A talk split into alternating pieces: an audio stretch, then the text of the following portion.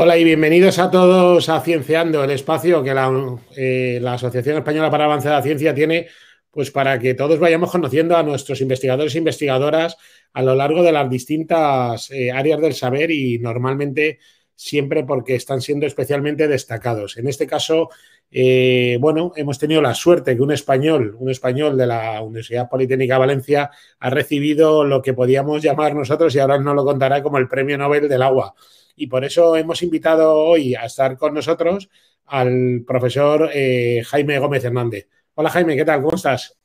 ¿Qué hay, Fidel? ¿Cómo estás? Muy bien, gracias.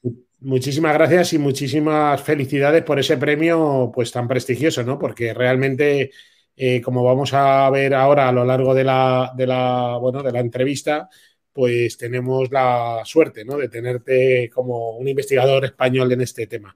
Permíteme que lo primero de todo te presente a la audiencia el doctor Jaime Gómez Hernández, es catedrático de Ingeniería Hidráulica y Medio Ambiente y responsable del grupo de hidrogeología del Instituto de Ingeniería del Agua y Medio Ambiente de la Universidad Politécnica de Valencia, es doctor por la Universidad de Stanford y como estoy, bueno, como hemos dicho, pues tenemos la suerte y la enhorabuena de que te han concedido el premio Sultan bin Abdulaziz, espero haberlo dicho bien, International Prize of Water, que otorga la fundación que lleva este mismo nombre, ¿no? Y se, integra, se entrega bianualmente en cinco categorías relacionadas con los distintos campos del agua y de los, de los recursos hídricos, y concretamente en tu caso has estado premiado en la categoría de aguas subterráneas, ¿no?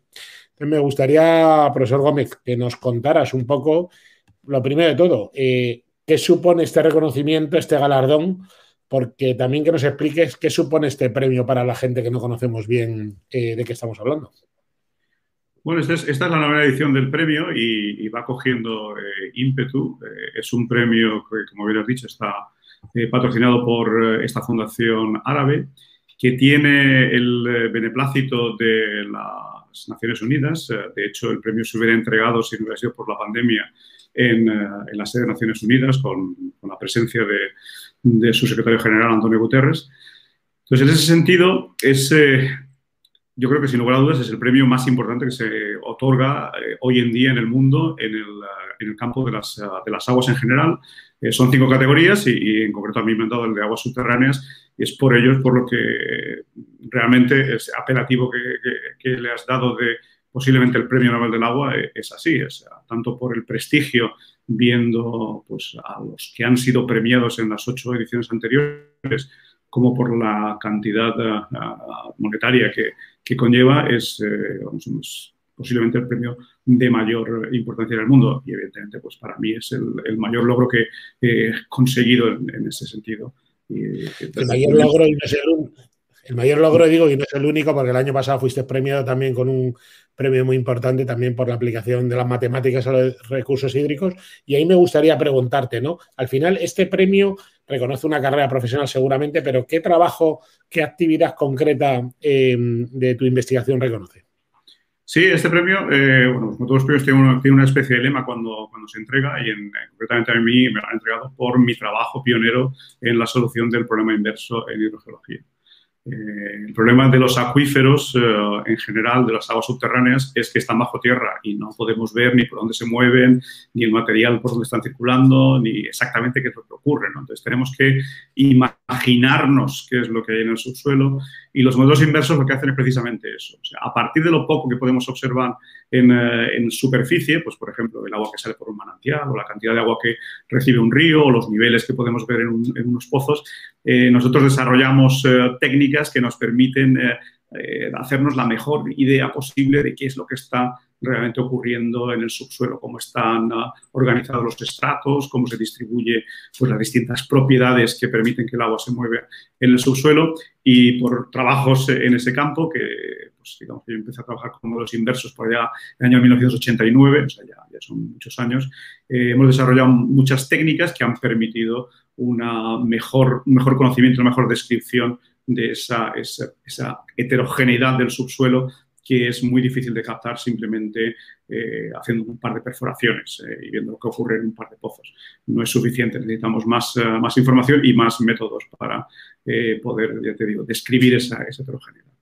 Al final un premio reconoce una parte concreta de la carrera investigadora. Nos gustaría profesor Gómez, que nos contaras con alguna más, eh, em, que, nos ayudes también a entender las investigaciones que tienes y que nos contaras con mayor detalle y sobre todo abriendo más el espectro de cuáles son las líneas de investigación que desarrolláis en tu grupo de investigación ahí en la Universidad Politécnica de Valencia. Eh, como ha dicho, estoy, soy responsable del grupo de hidrogeología, trabajamos en hidrogeología. Hidrogeología es eh, aguas subterráneas, es, el subsuelo. Son los pozos de abastecimiento para eh, abastecimiento urbano, pero también para riego agrícola o para usos industriales. Entonces, ese es el, gran campo de trabajo nuestro. Cuando regresé de Stanford después de hacer el doctorado allí, mi tesis captó la atención de la Empresa Nacional de Residuos radiactivos en RESA y ellos me pidieron que hiciera una serie de análisis relacionados precisamente con el almacenamiento de residuos nucleares. El problema de los, residuos nucleares es eh, eh, cuando los almacenas, eh, que la radiactividad no escape hacia la biosfera y al final el, último agente sería el agua subterránea. O sea, la, poca agua que pueda haber en las zonas incluso más impermeables pueden arrastrar esa radiactividad. Ahí empezamos, eh, es cierto que en aquel momento eh, el hecho de, o sea, la importancia del problema eh, inyectó mucha financiación en, todos los temas relacionados con las aguas subterráneas. a partir de ahí, e, ese primer modelo inverso se desarrolló justamente en ese, en ese entorno y continuamos trabajando pues, en estudios de las aguas subterráneas. Lo último que hemos hecho, por ejemplo, ha sido una técnica para identificar los puntos donde se ha podido realizar una contaminación de, los acuíferos y donde el, agente que, lo ha, que ha contaminado, la persona o, el, digamos, el responsable de esa contaminación ha desaparecido. Entonces, Conociendo qué ha ocurrido años después, eh, pues intentar detectar dónde se produjo esa, contaminación e intentar detectar qué cantidad de contaminante se introdujo en el, acuífero. Y lo último que estamos haciendo es un gran proyecto eh, financiado por, Europa, por, con fondos europeos, sobre, en todo el arco mediterráneo, donde estamos analizando los problemas típicos de los acuíferos mediterráneos, que tienen problemas, pues por una parte, la aridez de típica este, de, estas zonas, la presión eh, turística que ejercen sobre, los recursos hidráulicos sobre los acuíferos en, concreto, la intrusión salina de muchos de los acuíferos costeros y la eh, sobreexplotación de algunos de ellos, donde se está extrayendo más agua de la que se está recargando de manera natural por infiltración de lluvia. Una de las cosas que estamos intentando en la Asociación Española para Avanzar la Ciencia es que la sociedad entienda la utilidad también de la ciencia y aunque podemos trabajar en ciencia experimental básica en muchos casos, al final buscamos eh, la utilidad de la misma. Hablamos de agua, yo creo que una de las cosas que hacemos todos y todos los días es abrir un grifo de agua. Podríamos estar hablando que casi desde lo que tú ves en tus modelos matemáticos en el laboratorio hasta que se acaba saliendo el agua por el grifo, por el, por el grifo en nuestras casas, ¿hay mucha distancia o realmente la ciencia está mucho más cerca de lo que parece que todos los días en nuestras casas? Bueno, no creo, no, estamos mucho más cerca de lo que pensáis. Es decir, eh, hoy en día que, lo que se está buscando es la, eh, el, uso del recurso hidráulico de manera sostenible y de manera eficiente. Eh, los modelos que, hemos desarrollado en la universidad precisamente para optimizar ese uso y maximizar su utilización estaban en, digamos, en el laboratorio hace escasos 10 años y hoy día están utilizándose de manera rutinaria pues, por las confederaciones hidrográficas. Por ejemplo, eh, algunos de los eh, de las, eh, modelos que desarrollado, hemos desarrollado nosotros en, relacionados con aguas subterráneas, pues quizás mm, están un poco más lejos todavía de llevarse a una práctica rutinaria, pero otros no, otros se utilizan de manera, como digo, diaria para intentar conocer eh, cómo evoluciona el acuífero, para hacer eh, análisis de cómo va a afectar este, este, cambio climático que sabemos que tenemos ahí y que va a reducir la, pues, la cantidad de lluvia en, la zona mediterránea y, por tanto, la cantidad de agua que se infiltra en los acuíferos. Eh, los gestores hidráulicos que están hoy en las confederaciones utilizan nuestros modelos para hacer esas predicciones, así que no estamos, no estamos tan lejos de la aplicación.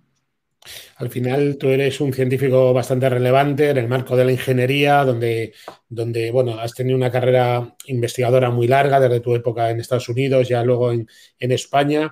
Me gustaría también preguntarte al investigador, ¿no? A, a Jaime el investigador, por decirlo de esta manera, eh, nos gustaría también que nos contaras, eh, ¿qué crees tú que en España tiene que cambiar, tiene que, tiene que de alguna forma potenciarse para que poder hacer ciencia en España de excelencia como la que tú haces y la que te reconoce este premio pueda llegar a seguir realizándose y sobre todo para que llegue a que tengamos esos grupos, esos grandes grupos consolidados de gran, de gran ciencia que en España a veces nos cuesta un poquito más que a otros. Pues no, no voy a ser yo el primero eh, que lo diga y ha estado en, eh, incluso en primera página de, los diarios españoles eh, estos últimos meses. Uno de los mayores problemas que tenemos ahora los científicos es el, el, problema burocrático, es la, la, lacra mm, de la burocracia que tenemos detrás de todos los pasos que tenemos que dar para llevar a cabo nuestra investigación, desde contratar a un posible eh, ayudante en el eh, laboratorio, que debería ser algo, algo sencillo y rápido, pues y que se demora meses eh, desde el momento que recibes la, la, financiación. Yo, por ejemplo, estoy esperando un becario de formación de, personal investigador asociado a un proyecto que empezó en junio del año pasado y, todavía no sé cuándo lo voy a tener. teóricamente es un becario que debe, debe trabajar para, ese, para ese proyecto. yo creo que el, el, problema de la burocracia que, que ya digo, ha, salido en, reflejado, está reflejado en, los medios eh, recientemente y que ha, y que ha hecho que, ciertas líneas de investigación importantes hayan tenido que cerrarse por, imposibilidad de justificar fondos eh, frente a Europa o por, imposibilidad de ejecutar fondos eh, de, una manera eficiente, es el mayor problema hoy en día en ello. Porque yo creo que el, capital humano está aquí. Yo siempre he comentado, porque cuando yo me fui a Estados Unidos, yo no tuve ningún, absolutamente ningún problema para eh, integrarme allí eh, al, mayor nivel. O sea, la formación que llevaba eh, previa era tan buena o mejor que las que tenían allí. o sea, que el, capital humano, digamos, la materia gris está, pero claro, debemos de, debemos de, cuidarla, debemos de cuidarla, debemos de facilitarla, facilitarle el, progreso, el poder realizar esa investigación.